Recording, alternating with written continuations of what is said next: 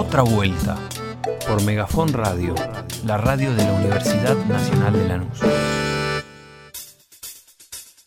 Y digo, lo más grave de todo esto es que los tipos tienen una idea de conurbanización de la Argentina. Los tipos quieren, si vamos a ir a Venezuela, no, parece muy lejos, la gente no sabe lo que es Venezuela. Nos quieren conurbanizar. Nos quieren conurbanizar. Ese eh, pobrismo extendido, que esto es todo lo que vos podés aspirar en esta Argentina. Todo el antimérito, ¿no? Todo el antimérito. Resumen de noticias. No, no, si a mí me encanta escucharlos hablar. 40 millones 961 mil 189 y vacunades 13 millones 355 mil 13 con esquema completo.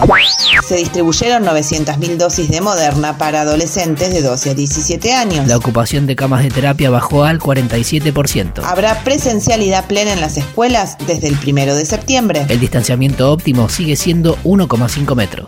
aquellos establecimientos educativos que no lograron ese objetivo puedan reducir el distanciamiento hasta 0,90 centímetros y de manera excepcional en aquellos establecimientos educativos que con la reducción a 90 centímetros no se logre la presencialidad plena, se puede disminuir el distanciamiento hasta un mínimo de medio metro, pero compensando esa disminución con otras medidas, entre ellas está el testeo de los estudiantes, el uso de medidores de dióxido de carbono, pula al uso de barbijo doble o triple, Desde noviembre los argentinos que tengan las dos dosis podrán ingresar a Uruguay. En Cava ya hay cuatro personas contagiadas con la variante Delta sin nexo epidemiológico. Nosotros esperamos en, en- en el próximo, en los próximos días o semanas que eso eh, ya se instale y vaya progresando como ha progresado en todos los países del mundo.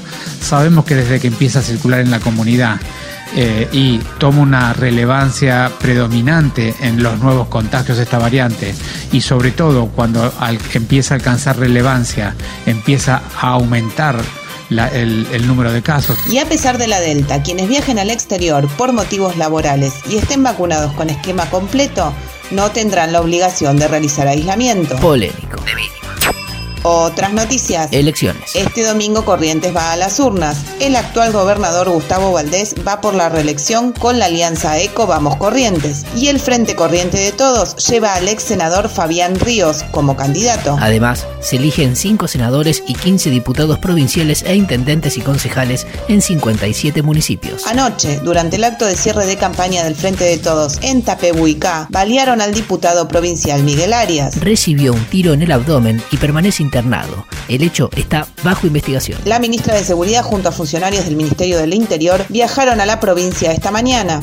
Repudiamos enérgicamente todo tipo de violencia y este tipo de hechos que no conducen absolutamente a ningún lado. Habemos reestructuración. La provincia de Buenos Aires llegó a un acuerdo con el 90% de los acreedores privados. La deuda bonaerense alcanza los 7.100 millones de dólares y el 80% de los vencimientos se concentraba entre 2020 y 2024. El anuncio formal de la reestructuración se realizará el lunes. Paritaria docente. La provincia ofreció llegar a un incremento del 45,5% en noviembre. Así, el sueldo mínimo alcanzará los 52 mil pesos. Bastante por encima de los 39 mil de la paritaria nacional. La foto. Tras haberse presentado voluntariamente en la justicia, imputaron a Alberto Fernández, Fabiola Yáñez y el resto de los invitados a la cena de Olivos por violar la cuarentena. Y esta mañana habló Alberto.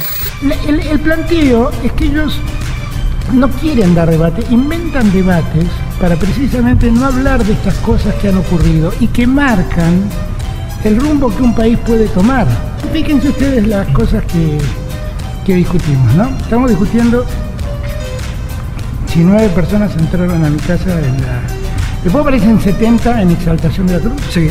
70, con mariachis, este, y la discusión transcurre por ese lado.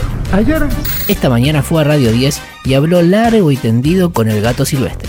lo de, lo de Olivos, para mí es la última vez que hablo. quiero- ya, yo creo que ya lo expliqué, ahora ya está, yo ya expliqué de qué se trataba.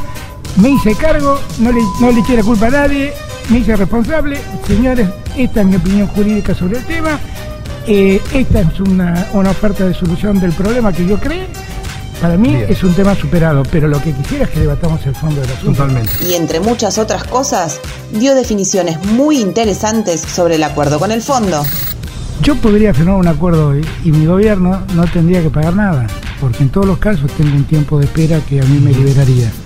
Para que los argentinos no nos olvidemos, el crédito que recibió Macri, 57 mil millones de dólares, es un monto superior al crédito que el Fondo Monetario Internacional acaba de destinar para socorrer a las naciones más pobres del mundo tras la pandemia. Para todo el mundo destinó 50 mil millones y para Macri 57 mil. Como se endeudó por encima de sus posibilidades, tuvo que pagar una tasa mayor, el triple de la tasa que cobra habitualmente el fondo. Yo lo que digo al fondo es, esa tasa sácamela, porque eso fue una imprudencia tuya, que vos le prestaste a alguien que sabía que no te iba a pagar. Carne. En junio y por primera vez en 12 meses, el consumo de carne vacuna superó los 50 kilogramos por habitante por año. Los precios en carnicerías y supermercados descendieron alrededor del 1%. Dato, junio fue el primer mes completo de restricciones a las exportaciones. La mesa de enlace ya anticipó nuevas medidas de fuerza para después de las pasos. Industria. Creció la producción de celulares, aires y televisores respecto de 2020 y 2019 y en consecuencia el empleo en el sector aumentó un 18%. En el caso de los aires, la fabricación durante el primer semestre triplicó la de 2019 y sextuplicó la del año pasado. Y la venta de maquinaria agrícola registra un crecimiento de la facturación del 64%. Picadito. ¡Apurala, Lito! Hay paro de choferes de larga distancia. Alberto Fernández recibió a la madre y a la abuela de Guadalupe Lucero. En octubre hay audiencia pública por las torres de lujo en Costanera Sur. La cosecha de maíz cerró con un récord de 60,5 millones de toneladas. Ahora sí, indignémonos juntos. Como los 4 millones y medio de muertos por COVID y todo el balurdo de la pandemia parece que es poco, en este mundo que supimos construir, seguimos a los tiros. El jueves, un doble atentado suicida en el aeropuerto de Kabul dejó 90 muertos, entre los que hay 13 militares estadounidenses. El atentado se lo autoatribuyó el grupo El K, una filial afgana del autodenominado Estado Islámico y enemigo de los talibanes. A todo esto, el primer mandatario de Estados Unidos sostuvo que los perseguiremos y haremos que paguen por esto. Y en conferencia de prensa prometió un ataque. O sea, violencia para combatir violencia. Y mientras siguen lloviendo balas en un mundo literal y figurativamente enfermo, las mujeres afganas son obligadas a cubrirse y las envuelve el miedo y la incertidumbre. Ya me arruinaste el día, ya. Y un muy feliz día a nuestra querida, amada y venerada radio. Hasta acá la información del día. Podría ser peor. O mejor. Pero siempre es lo que es.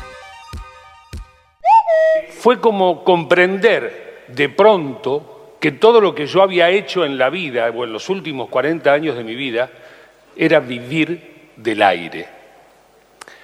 ¿No? Literalmente vivir del aire, porque todo lo que yo hago es aire, no existe, no se ve, no se toca. Es una idea.